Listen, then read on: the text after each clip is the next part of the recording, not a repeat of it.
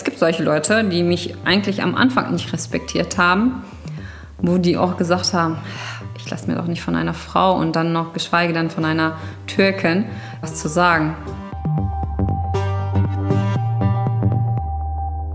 Also wenn man so dieses Migrationshintergrund hat und noch parallel Muslime ist, hat man noch schwerer im Leben. Manchmal ist es echt unangenehm, wenn man in der Stadt unterwegs ist und im Café irgendwie sitzt und gegenüber deinen Schuldner sitzt. Aber dann denke ich, oh, der kann jetzt Kaffee trinken, oh, dann hat er ja Geld. Prima Muslima. Wir reden mit.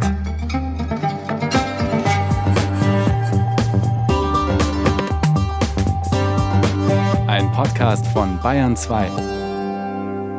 Salam oder Hallo beisammen. Ihr hört Prima Muslima, wir reden mit. Der Podcast mit, von und über Muslime.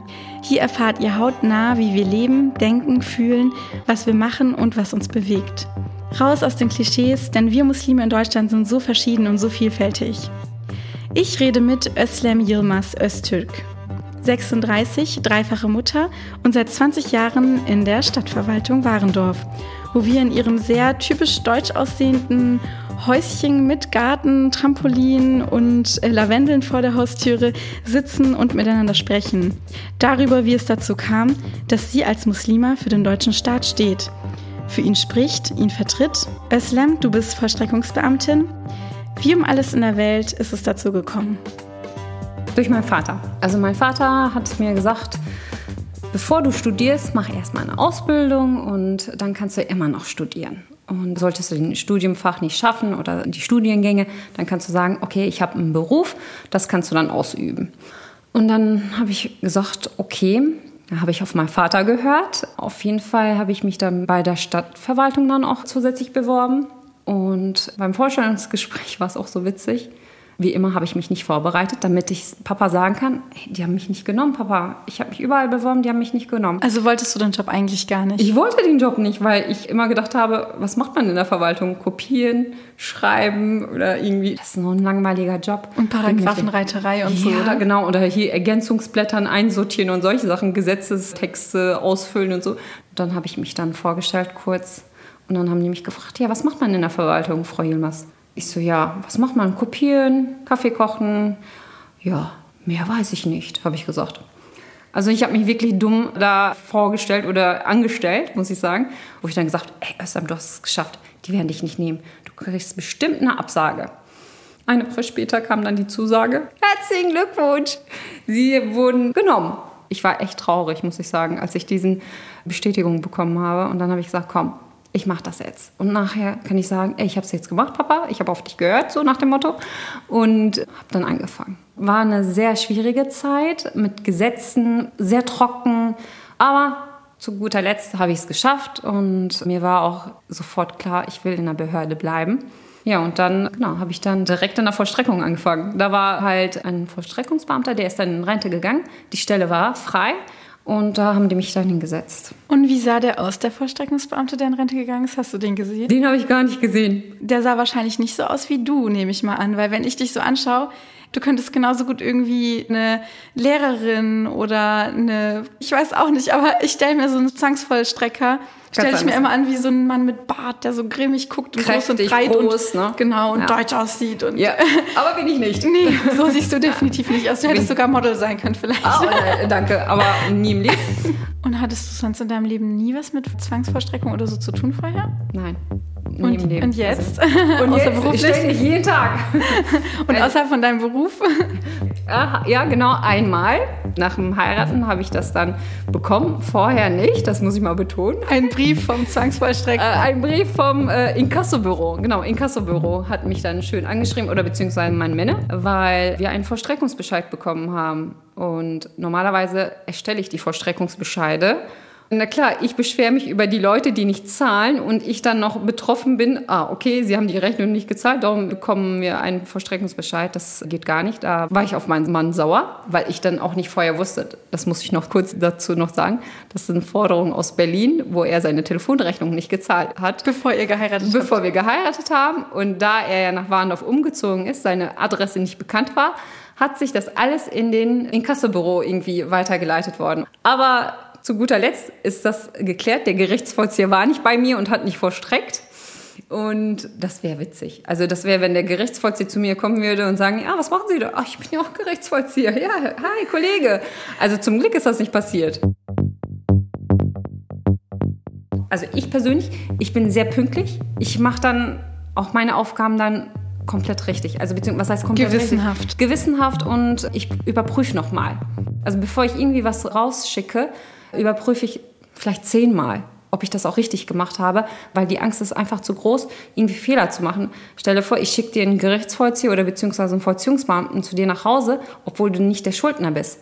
Das geht gar nicht. Also beziehungsweise in Anführungsstrichen, deine Nachbarn bekommen das mit. Dein Image, aber dein, dein Selbstwertgefühl. Genau, das äh, geht dann verloren. Und darum achte ich sehr, sehr, sehr, sehr, sehr viel darauf halt. Ist sowas schon mal passiert? Nein, zum Glück nicht. Wie gesagt, nein, nein, ist nicht passiert. Aber ich will auch nicht, dass das passiert. Also das ist mir noch nie passiert, aber sowas wie Falschbeschuldigung oder so ist mir schon passiert und das ist wirklich ein sehr blödes Gefühl, weil man fühlt sich so, also wenn der Staat halt vor der Haustüre steht, dann fühlt man sich so hilflos und so unmündig und auch wenn man weiß, man hat eigentlich recht, klar kann man klagen und so und man kann zum Gericht gehen und alles, aber in dem Moment steht dann jemand in Uniform vor dir und du hast, du hast Respekt vor ja. denen, ne? Ja. Das ist ja das Problem. Die haben einfach Angst. Wenn man halt klingelt und sagt, ja, ich bin jetzt da und mache jetzt alles platt. So nach dem Motto, ich nehme alles Auto und Gegenstände, Wertgegenstände und so. Das ist eigentlich falsch. Man soll wirklich, wir sind ja dazu da, um den Menschen zu helfen und nicht irgendwie Ihre Schulden zu zahlen. Ja. Hattest du schon mal so richtig krasse Fälle? Was waren so die krassesten Fälle, die du erlebt hast bisher? Du bist ja schon seit 20 Jahren in einem Job, Ja, oder? genau. Fast 20. Also 2023 ist es 20 Jahre. Das krasseste war, also das merkt man eigentlich, also weil das ja jeden Tag passiert, dann denkst du, okay, redest mit deinen Kollegen darüber und dann ist es abgehakt sozusagen. Eine Geschichte hat sie mir dann doch erzählt. Ein Schuldner, der nicht auf ihre Briefe reagiert hat, aber eigentlich die ganze Zeit zu Hause war, hat einen ziemlich bleibenden Eindruck bei ihr hinterlassen, als sie dann vor seiner Türe stand. Und dann hat er wieder nicht aufgemacht, aber mein Vollziehungsbeamter dann ein bisschen lauter halt, machen Sie jetzt die Tür auf. Und dann hat er die Tür aufgemacht, ohne Wenn und Aber. Wir gehen in die Bude rein. So ekelhaft, so ekelhaft. So gefühlte, der hat sich bestimmt seit jahrelang nicht gewaschen. Der hatte einen Laminatboden, den Laminatboden hast du nicht erkannt. Du gehst und dann quietscht das so, weil das so klebrig war. Und dann sind wir ins Wohnzimmer gegangen. Die Wohnung bestand nur aus Schmutz, nur aus Schmutz, also nur aus ähm, Dreck und roch so intensiv nach Urin. Genau, da war überall nur Müll, Essensreste. Haben wir unsere Handschuhe angezogen, musste ich dann überall die Schränke aufmachen und gucken, weil wir müssen das machen. Wir müssen, damit wir das auch rechtfertigen können später, er hat wirklich nichts zu sagen halt. Ne? Aber haben dann sogar den Kühlschrank aufgemacht. Das war, glaube ich, mein größter Fehler in meinem ganzen Leben. Da war, glaube ich, Viecher schon drin. In den ganzen Käsen, Schimmel und auf jeden Fall jede Menge DVDs. Und da haben wir die DVDs mitgenommen, haben eine Sachfändung gemacht. Also Melba, ich kann dir das gar nicht beschreiben, wie schrecklich das war. Die Badewanne, da mussten wir ins Badezimmer. Ich habe nur mich gefragt, wie kann ein Mann so leben? Und der war ja auch noch sehr jung. Also ich meine, der war 33, 34, du bist genau am Anfang des Lebens halt. Ne? Und der hat eine Ausbildung gemacht gehabt, der ist Kfz-Mechaniker war ja, glaube ich. Aber der hat sich so kaputt getrunken, würde ich mal so sagen. Der war nämlich Alkoholiker.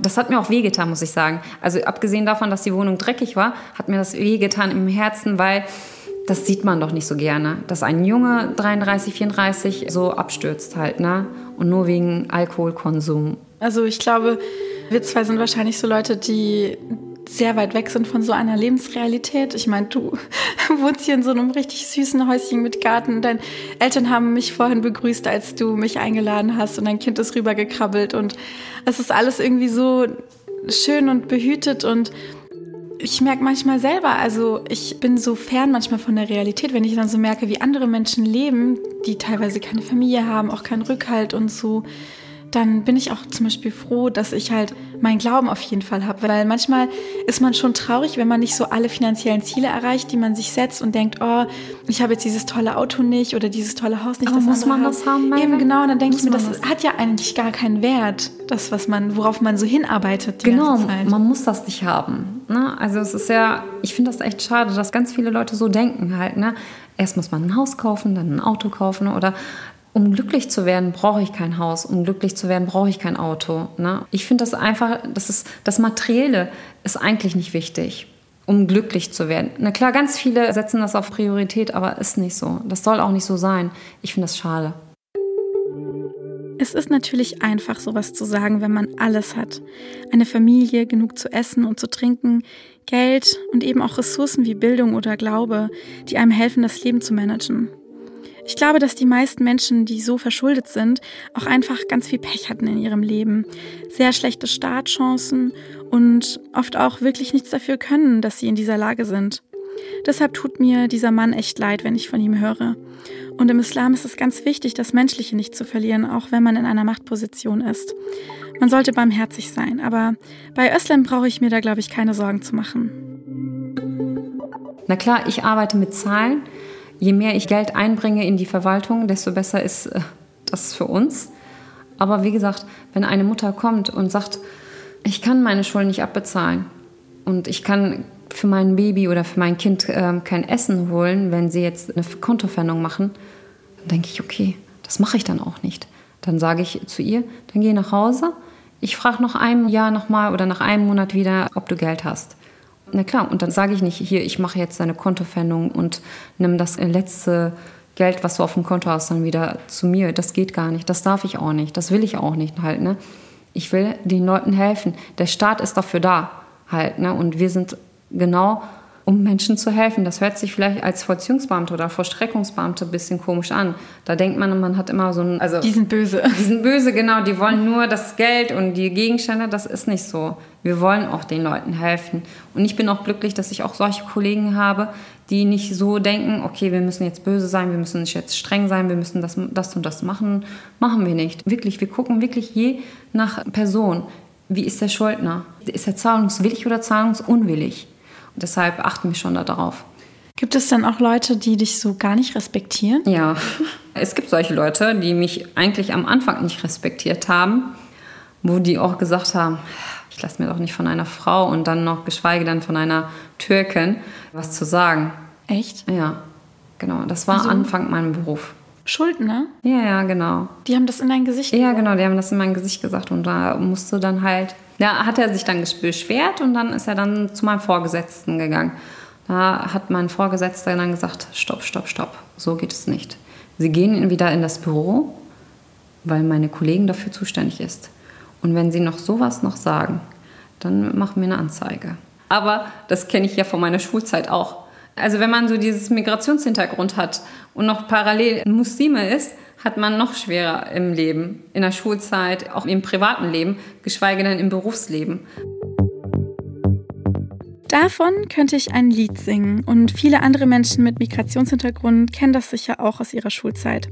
Dass man nicht immer ganz vollgenommen wird, vor allem nicht von den Lehrern und dass die auch nicht einem so viel zutrauen wie einem Patrick oder einer Petra.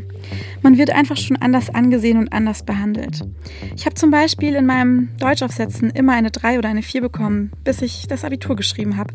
Und im Deutsch-Abi hatte ich dann eine 1. Das lag wohl daran, dass es anonym korrigiert wurde, dachte ich sofort.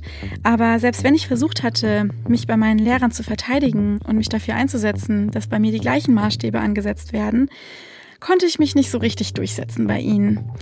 Ich frage mich, ob das bei Özlem jetzt anders ist als erwachsene Frau.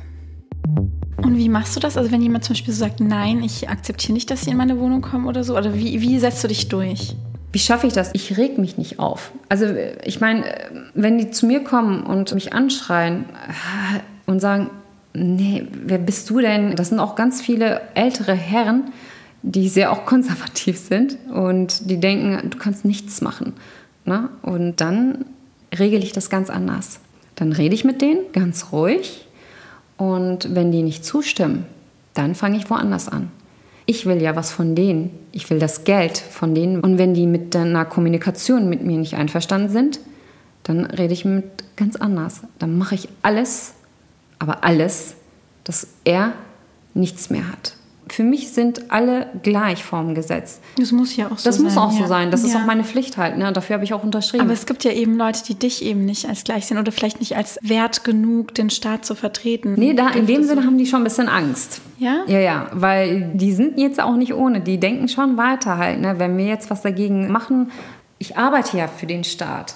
Also da sind die schon achtsam. Also da habe ich jetzt nie so schlimmere Sachen erlebt. Aber hast du schon mal sowas erlebt, das dann dein Privatleben irgendwie beeinflusst hat? Also jemand, der so sauer war, dass er irgendwie dir einen Hassbrief oder eine Morddrohung oder so geschrieben hat? Glück nicht. Oh mein Gott, nein, nein, nein. Aber Aber wenn ich mir so vorstelle, wenn du mir alles wegnehmen würdest, dann wäre ich richtig böse auf dich. Und ich meine, Warendorf ist ja ein kleiner Ort, weißt du? Ist es dann nicht, die Leute wissen ja dann, wer du bist, oder nicht? Ja, genau. Also manchmal ist es echt unangenehm, wenn man in der Stadt unterwegs ist und im Café irgendwie sitzt und gegenüber deinen Schuldner sitzt. Aber dann denke ich, oh, der kann jetzt Kaffee trinken, oh, dann hat er ja Geld. So denke ich dann. Aber das tut mir leid. Ich bin jetzt da, jetzt in der Hinsicht ehrlich.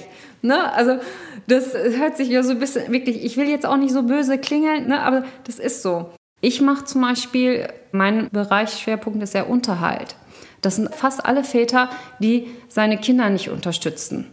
Und das geht doch nicht. Wenn das Kind und die Mutter alleingelassen wird, ohne eine finanzielle Unterstützung zu bekommen und der Vater vielleicht nur der Verdiener, Hauptverdiener war und die Mutter auf das Kind aufpasst und der Vater sagt, ach, ich habe keine Lust, ich hau jetzt ab, mach was du willst. Aber die Mutter kann nicht arbeiten gehen, weil sie vielleicht in der Elternzeit ist, auf das Kind aufpassen muss, ist alleingestellt. Und da kommt der Staat und sagt, hey, wir unterstützen dich mit Unterhalt und holen das irgendwann von deinem Ex-Mann dann zurück.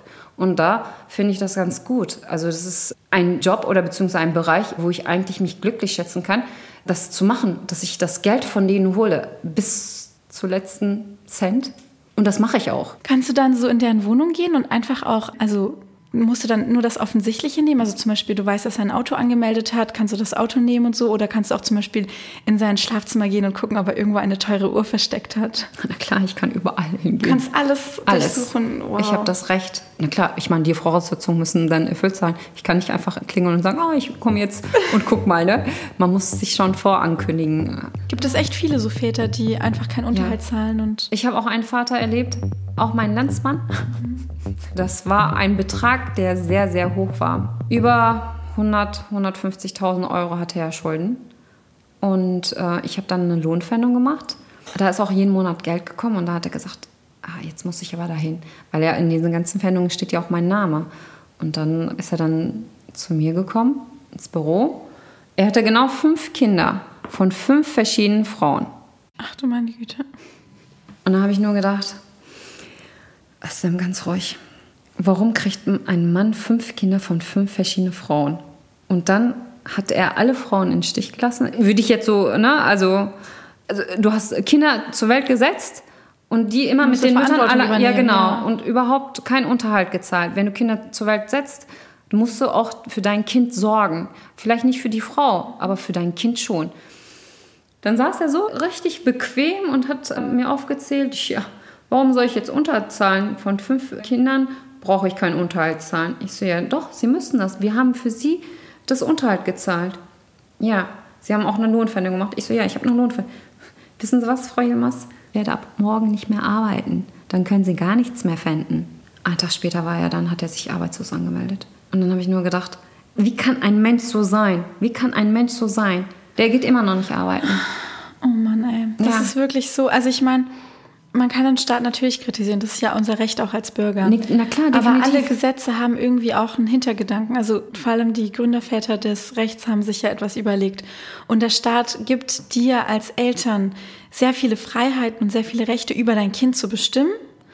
Und deswegen hast du aber auch sehr viele Pflichten, für dein Kind zu sorgen. Das deutsche Recht ist eigentlich wirklich so nah an unserem Glauben, finde ich. Also was so Verantwortung und so auch angeht und Recht. Na klar, ich meine, äh, das ist es ja. Obwohl Christentum oder beziehungsweise auch die zehn Gebote, die ähneln sich doch auch bei uns in der, äh, im Islam. Das deutsche Rechtssystem ist in vielen Aspekten sehr ausgeklügelt und auch ein Vorbild für andere Rechtsstaaten. Manchmal schafft es aber nicht, seinen Zweck zu erfüllen. Das allgemeine Gleichbehandlungsgesetz, das 2006 in Kraft getreten ist, soll zum Beispiel Bürger davor schützen, von anderen Bürgern diskriminiert zu werden. Trotzdem ist wissenschaftlich nachgewiesen, dass Menschen mit einem nicht deutsch klingenden Namen oder einem vermeintlich nicht deutschen Aussehen viel seltener zu Bewerbungsgesprächen eingeladen werden und viel, viel seltener bei Wohnungsbesichtigungen ausgesucht werden.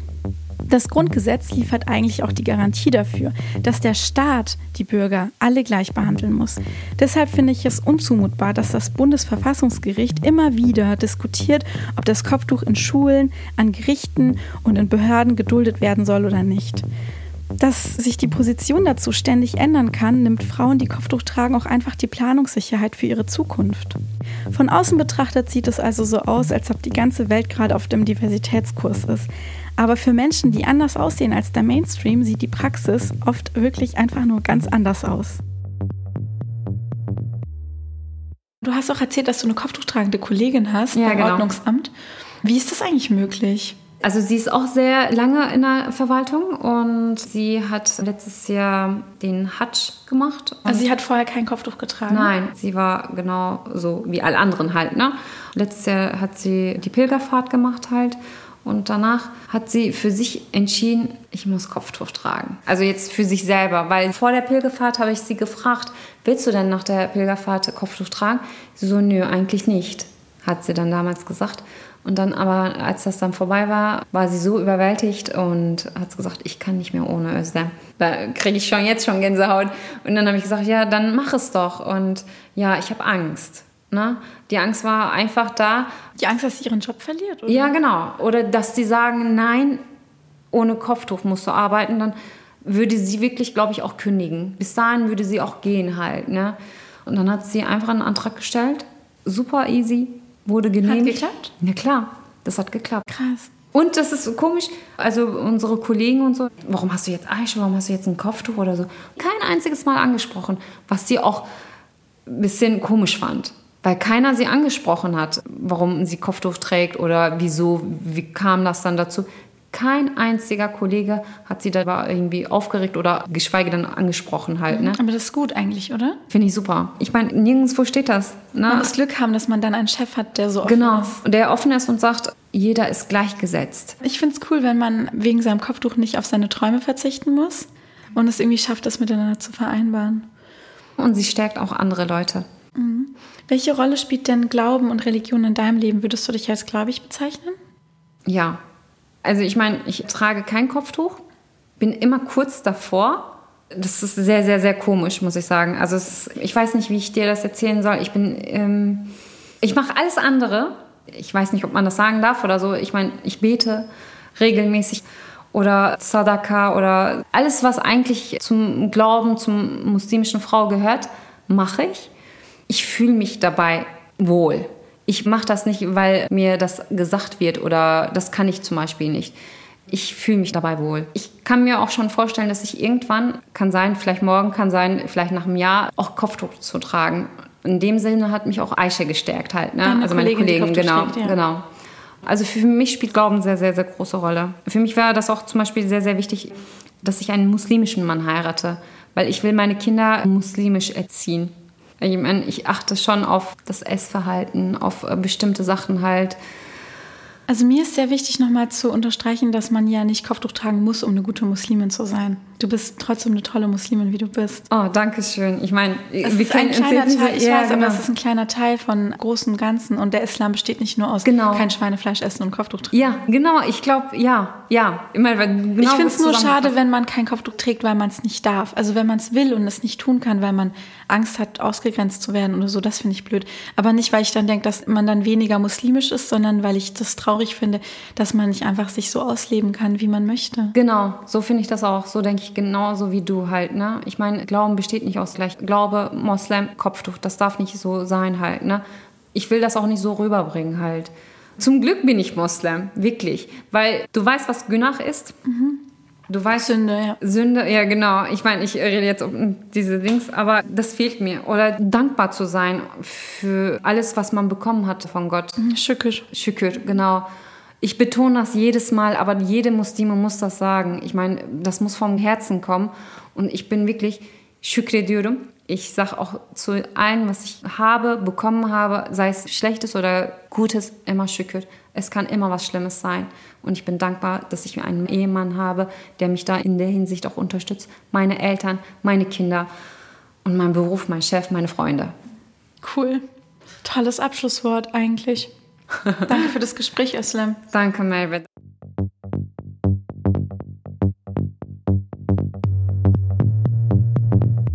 Das war auch schon die vierte Folge von Prima Muslima. Wir reden mit, mit Özlem Yilmaz. Wir reden nächste Woche wieder mit. Mein nächster Gast ist ein Original-Berliner mit syrischen Wurzeln. Suhel Yasmati ist ein sehr erfolgreicher politischer Aktivist und ein bundesweit bekannter Experte für antimuslimischen Rassismus. Er erzählt mir in der nächsten Folge, warum er sich mit Alice Schwarzer und VW angelegt hat und wie er es mit seinen Anliegen immer wieder schafft, in den Schlagzeilen zu landen. Ich habe Özlem seinen Instagram-Account gezeigt, weil ich wissen wollte, was sie ihn gerne fragen würde. Und Ihr sind gleich die Regenbogenfahnen im Feed aufgefallen. Suhel ist nämlich auch ein queerer Moslem. Von Soa möchte ich gerne wissen, was sagt der Koran über die Homosexualität? Nächste Woche geht es wieder weiter mit Prima Muslima und solange könnt ihr auch mitreden, nämlich mit mir. Ihr findet mich auf Twitter und Instagram als @prima muslima. Da könnt ihr mir gerne euren Senf dalassen, eure Fragen, eure Kritik, eure Anregungen. Ich freue mich und wenn ihr den Podcast weiterempfehlt und teilt, dann teile ich das natürlich auch. Oder wenn ihr kein Social Media habt, könnt ihr es auch so euren Freunden und Bekannten weitererzählen. Denn ich glaube, dass dieser Podcast über muslimisches Leben in Deutschland und die muslimische Seite Deutschlands ganz viele Leute in Deutschland interessieren könnte. Vielen Dank fürs Zuhören, eure Prima Muslima.